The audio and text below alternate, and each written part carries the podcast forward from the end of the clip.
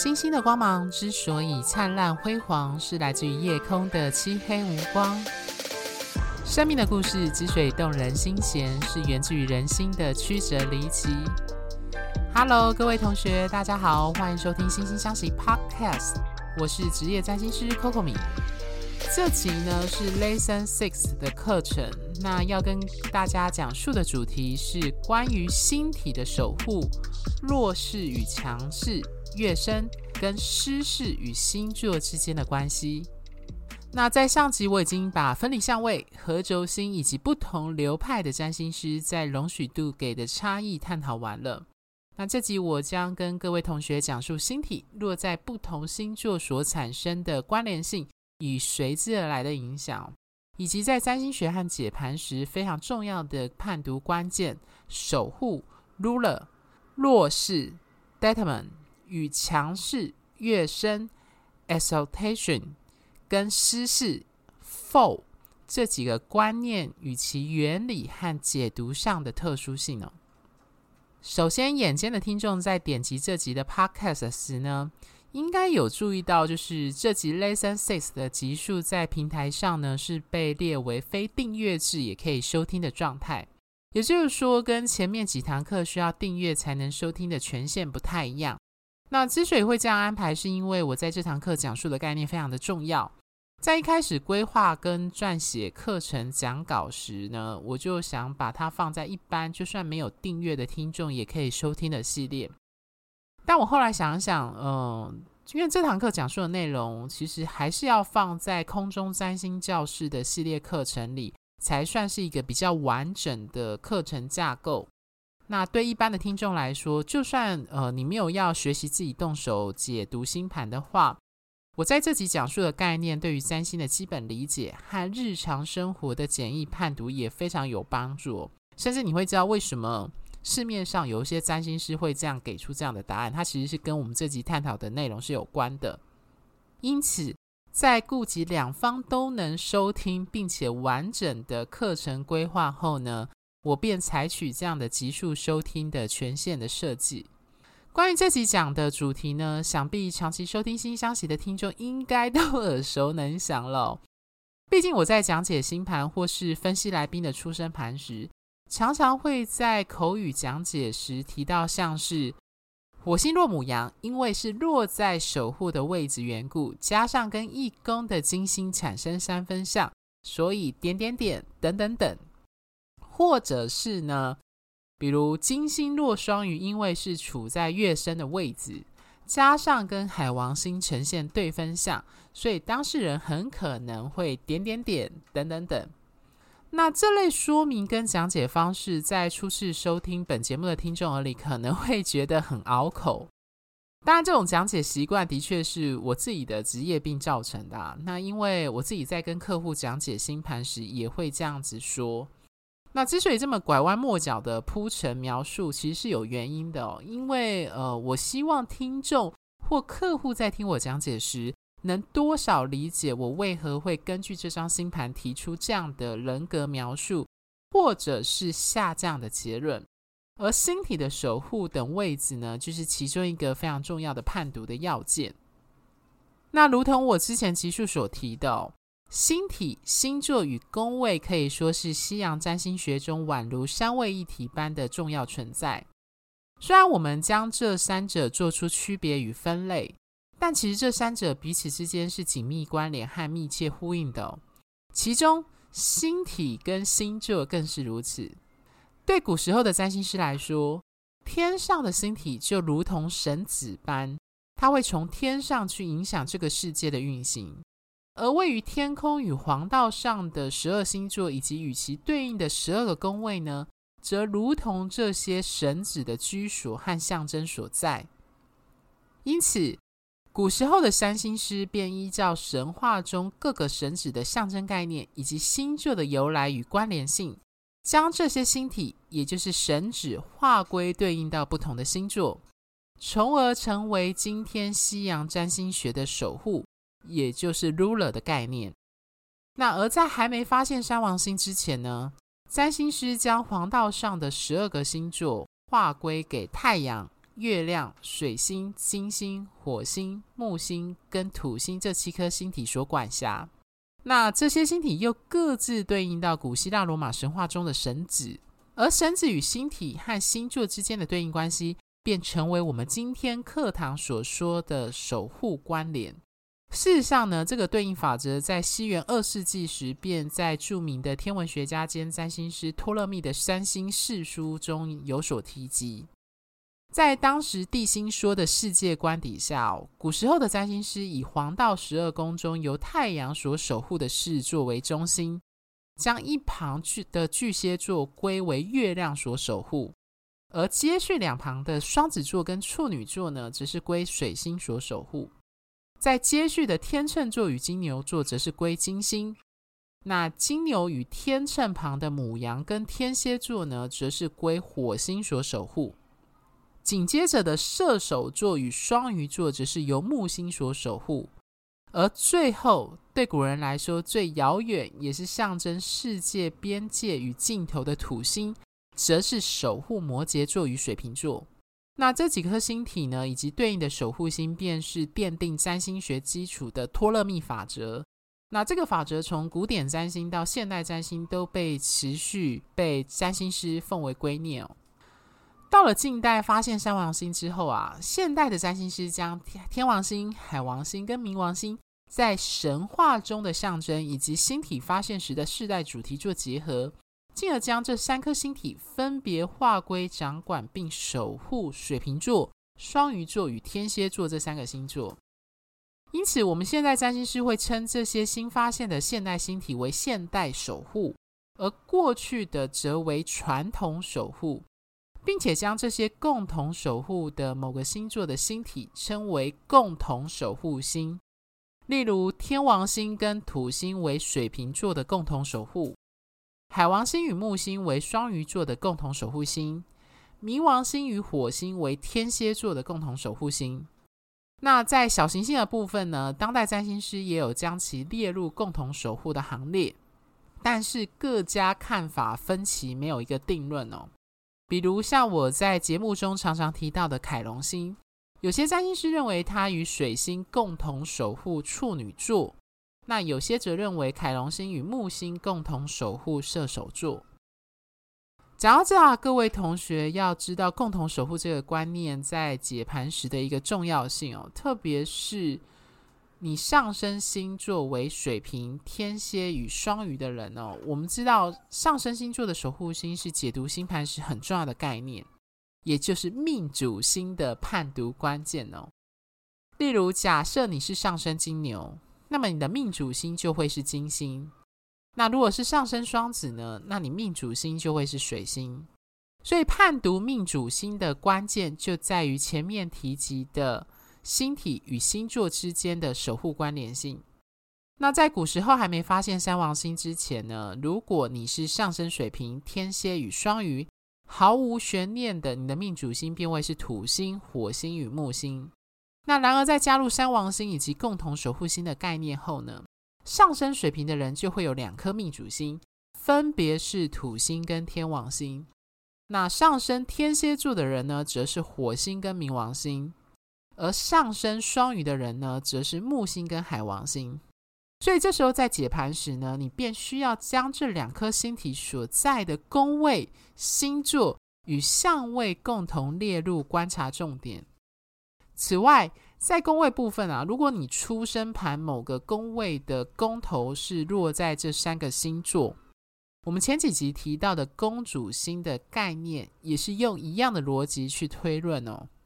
例如，假设你的四宫的宫头是落在双鱼座，那么四宫的公主星呢，便有木星跟海王星这两颗。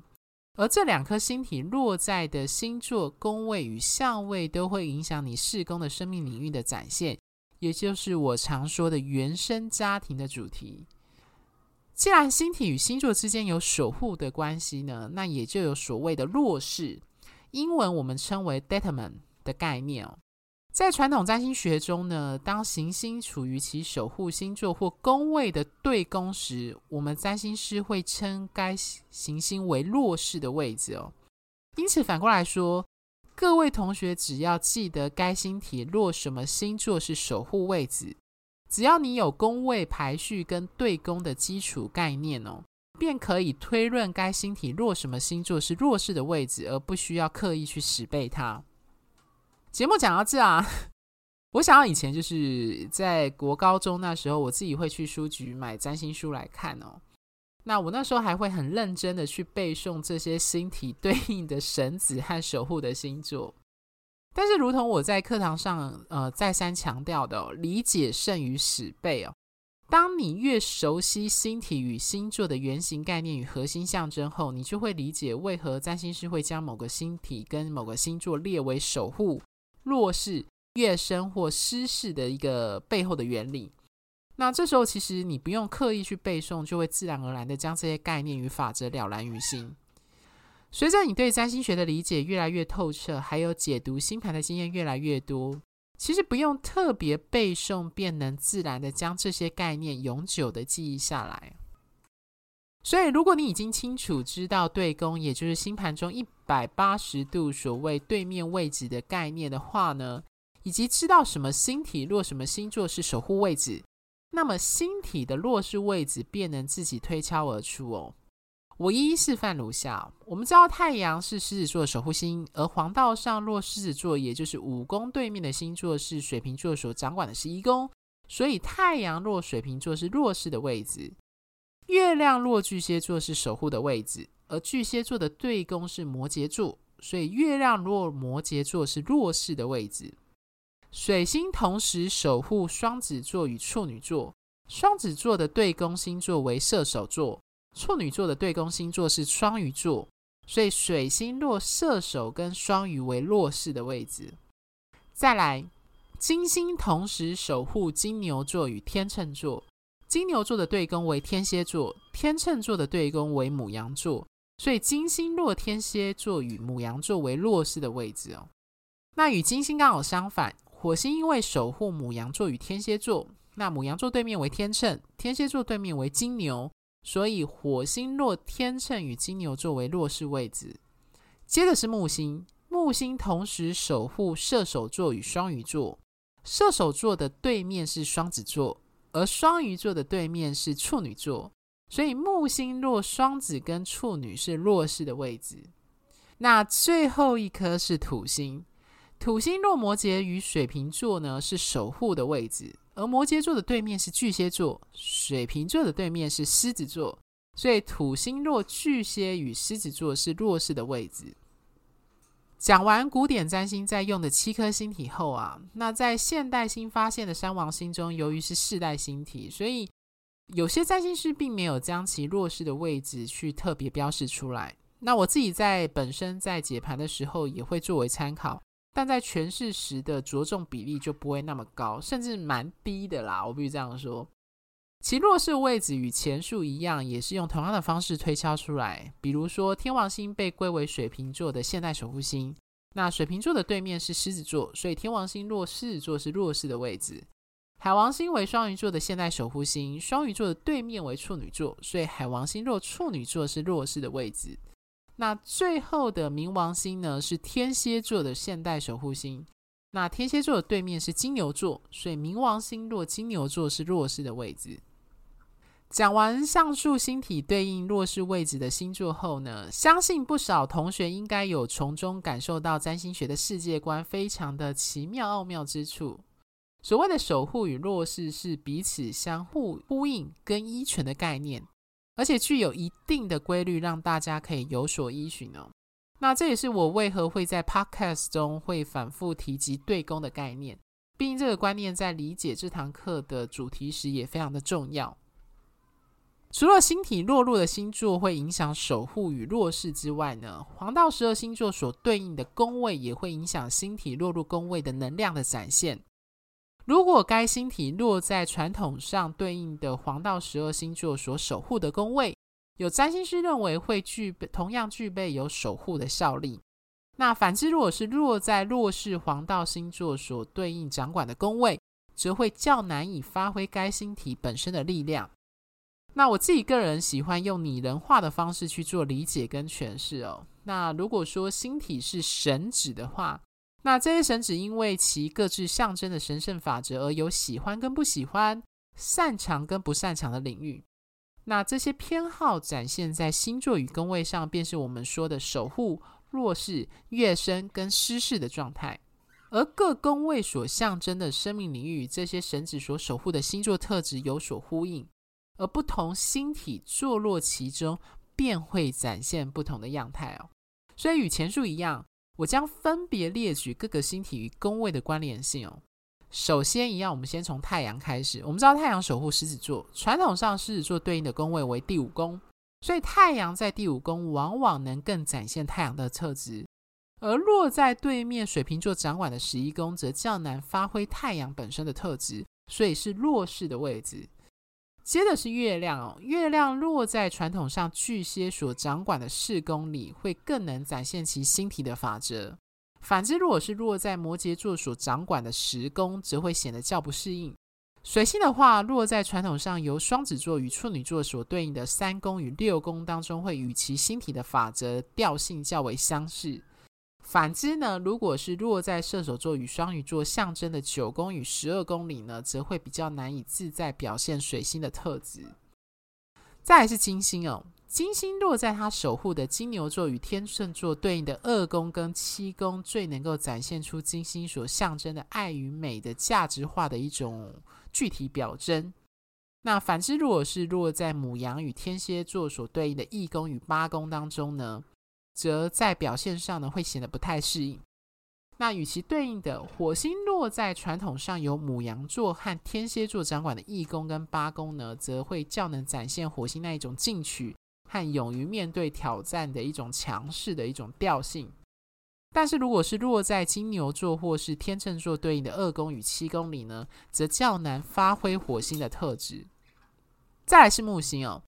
木星落在射手座跟双鱼座传统上所掌管的九宫与十二宫里呢，比较能展现木星强调信仰与扩张的法则。那反之，如果是落在双子座与处女座对应的三宫跟六宫，则会较难发挥这方面的特质。最后是土星哦。土星如果落在传统上由摩羯座或水瓶座对应的十宫与十一宫里呢，则会展现土星对于体制、社会位阶与传统和变革之间的这样的关注的特性哦。反之，如果是落在巨蟹座与狮子座对应的四宫与五宫，则会替这两个宫的生命领域带来比较严肃和挑战性的主题。讲完星体守护跟弱势所对应的星座与宫位后啊。接着，我们要进入本堂课的另一个非常重要的主题，也就是强势，或者有一些书会称为乐生，英文称为 exaltation，跟失势，或有些书是称为失利，呃，英文称为 fall 的判读哦。那讲到这里，可能有些听众会在某些中文书籍或网络上会看到，有些翻译的译者或者是华文的占星师可能会沿用中式命理的概念。将强势或月升称为就是庙旺入庙，是拜拜的那个庙宇的庙，旺盛的旺这个字哦。然后称否为落陷，陷是崩塌陷落的那个陷哦。但因为各家翻译标准不同的关系啊，所以当今华文圈对于同一个占星概念的中文翻译和用字，并没有一个共识和统一的标准。所以我会强烈建议各位同学还是记英文单字会比较靠谱，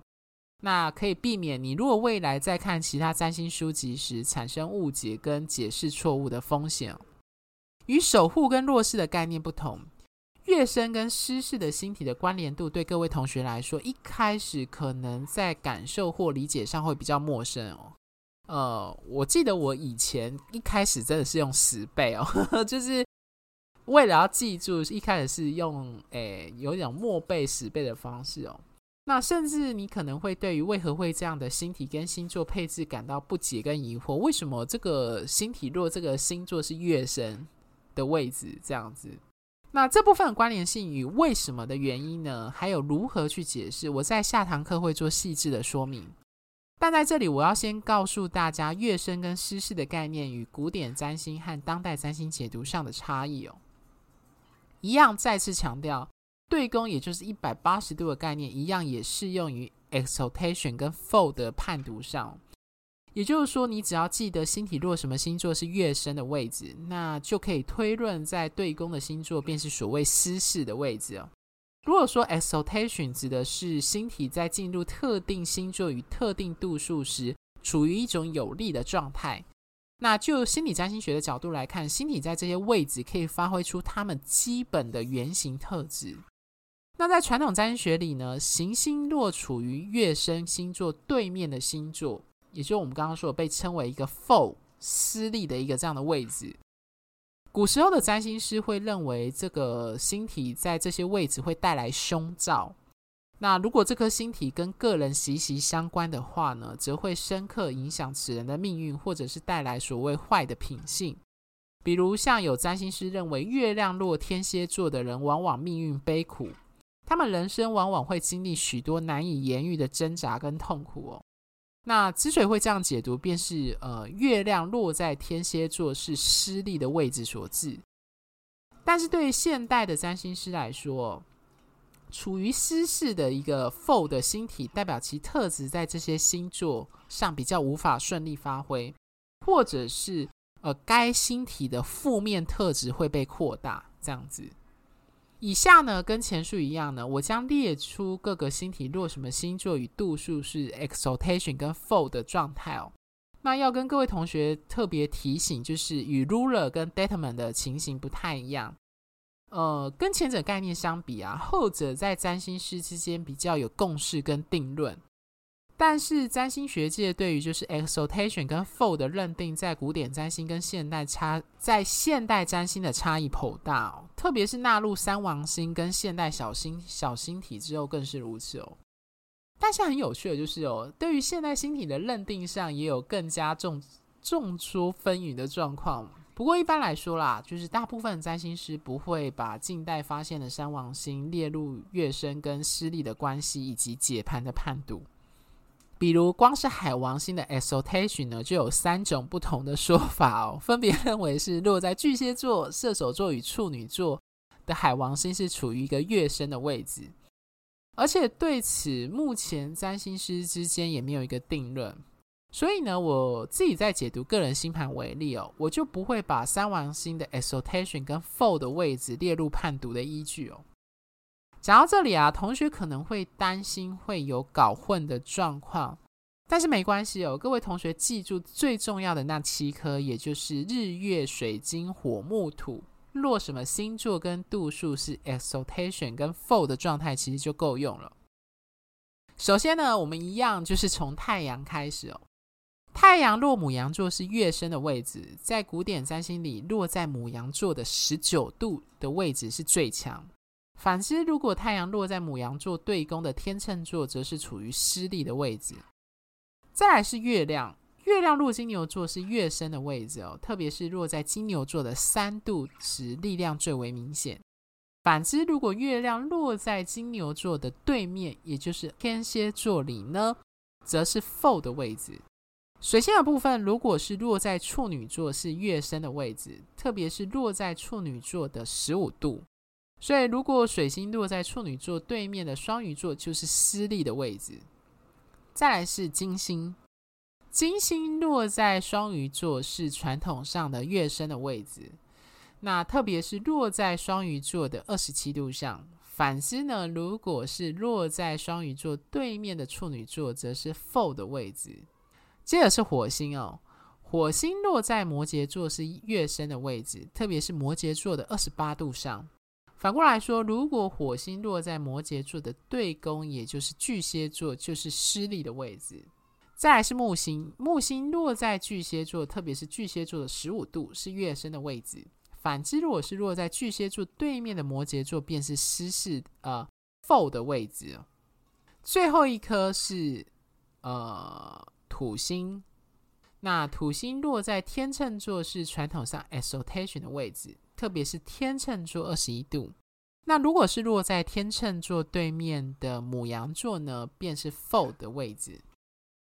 好，所以我们刚刚讲的呢，是传统上古典占星的 exaltation 跟 fall 所对应的星座与度数。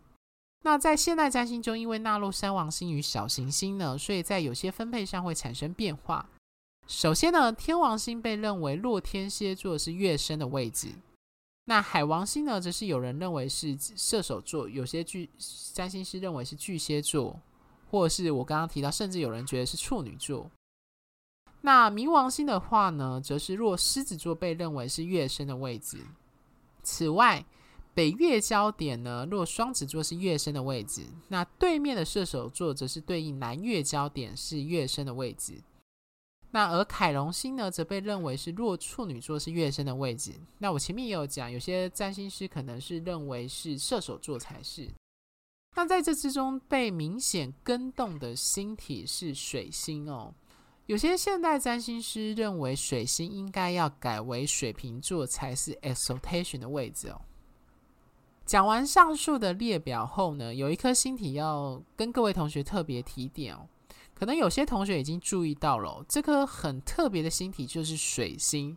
在前面守护跟弱势的位置上，大家知道水星落处女座跟双子座是守护。但同时，在 exaltation 的位置上呢，古典占星认为水星落处女座也是月升的位置，所以水星是唯一一个落处女座同时具备守护跟月升位置的星体。反过来说，我们也可以注意到，水星如果是落双鱼座，也就是同时具备就是弱势跟失势位置的这样子的位置哦，对。那但是呢，现代的占星师有人认为，水星落水瓶座会更加强并刺激展现水星的法则，所以有占星师认为水星落水瓶座也是 exaltation 的位置。所以问题来了，各位同学在解读星盘时，到底要用哪个当做判读的标准呢？我个人的做法是两个都看，也就是说，如果有人星盘的水星是落处女座，我就会判读这颗星体同时。也就是水星啦，同时是处于守护跟月升的位置。那如果是落水瓶座呢，就是单只有月升的位置。那当然，我在解读这两个位置上，还是会因为星座原型的差异，毕竟处女跟水瓶座是不同的，对于水星法则的展现会有所不同的诠释。讲完这么多星体与星座之间的守护跟弱势、月升跟失势的概念后呢，同学们一定会很好奇，实际运用在解读星盘时要如何做一个运用。那在这堂课的最后，我来示范一个呃我自己亲身经历的例子哦，大家就可以理解这堂课讲述的观念为何在解读星盘时，并且做出人格判读时非常的重要。这个例子说起来有点 害羞，呃，他是我大概四年前暧昧对象的呃一个人的出生星盘哦。对方的星盘中呢，有射手座的星群，是一个外显气场跟人格特质非常射手的射手座。他本身的职业是医师，那最主要的兴趣跟嗜好就是旅游、电影跟外国文化。那他的外文能力当然就很好，而且可以说是重度的电影跟外国影集的爱好者。那这些兴趣跟嗜好呢，很呼应射手的特质与象征哦。但是呢，在爱情特别有关的星体，也就是金星呢，是落在天蝎座在九宫里，并且跟落天蝎座在八宫的冥王星呈现合相。那当时我看到他星盘中的这个关键处后呢，就直接脱口问他说：“你是不是很难爱上一个人？而且在爱情中可能很常遇到带有控制或比较禁忌的议题？”那他听完后呢，就点头同意，并且跟我说，他的确很难完全的投入在一段爱情或感情当中哦。而且他之前交往的两任男友都是控制欲很强的类型，导致他对于感情中的投入一直都带有恐惧跟顾虑在。想到这，各位同学有没有听到他那短短的描述自身情感的话语里呢？有非常非常多有关天蝎跟冥王星的关键字在里头。首先，我们知道金星落在天蝎座呢，是弱势的位置，因为金星的法则跟天蝎座的原型概念很不搭。前者强调能自在地表达爱跟美，以及一种广泛关联性，还有受欢迎跟被喜欢的展现哦。这样的金星落在象征隐秘、执着与深入，还有充满危机感的天蝎座上。题外话哦，天蝎座这个星座本身并不 care 受不受欢迎跟被喜欢这件事哦。他认为这些都是表面的事物，并不是事物的真实的核心。所以这样的特质会让金星无法自在地展现爱与被爱，以及给予跟接受的能力。那加上他的金星又跟天蝎座的现代守护星，也就是冥王星产生合相，而且冥王星本身就落在传统上对应他特质的八宫里哦。那这代表他在面对金星象征的爱情议题时，冥王星的法则也会同时展现出来。我们知道冥王星的关键字有控制、恐惧与执着等等，那刚好都符合并呼应他过往的伴侣关系样态，还有他自己在爱情上的议题哦。加上他本身是个深贵的男同志，而且会刻意的隐藏自己的感情生活和伴侣关系，所以这个部分也完全呼应了金星跟冥王星合相落天蝎的一个关键字哦，那就是禁忌的爱哦。讲到这个，各位同学有没有注意到，星体所落在星座的守护弱势月升与失势的位置，是会影响占星师在解读星盘时的判准与推测的方向。有些时候，这些位置上的差异，很可能是让你灵光一闪，得以找到答案的那个敲门砖，或者是得以拼凑出你想要图案的那个关键拼图。那这是我认为这堂课之所以重要的缘故。那在下堂课里呢，我会再深入的解释守护、弱势、月升跟失势这四个概念的缘由与差异，还有在解盘时的判准跟推估的方式哦。还有之后我也会针对个别星体落的星座，那在这四个位置上呢，做一个详细的解释。好，那今日的课程呢，就到这边呢。接下来要请各位同学竖起耳朵，仔细听本集的课后随堂提问。第一题，请问土星落哪两个星座是处于守护，也就是 ruler 的位置？那土星落什么星座是处于 exaltation？那以及落什么星座是处于 fall 的位置？第二题。请问双鱼座的旧有守护星，或称传统守护星为何？那现代的守护星又是哪一颗星体呢？第三题，请问水星落哪个星座，同时是守护又是月升的位置？那又现代占星师认为，水星落哪个星座也是 exaltation 的位置？想好这几个问题答案的同学，可以将答案传送至星星相识赖的官方账号上。那我会提供各位赖一对一的占星学解盘疑问解惑的课堂提问哦。那由于这堂课的内容，呃，比较，呃，它的艰深程度比较不是度数，我们之前在算计算度数的艰深啊，它比较是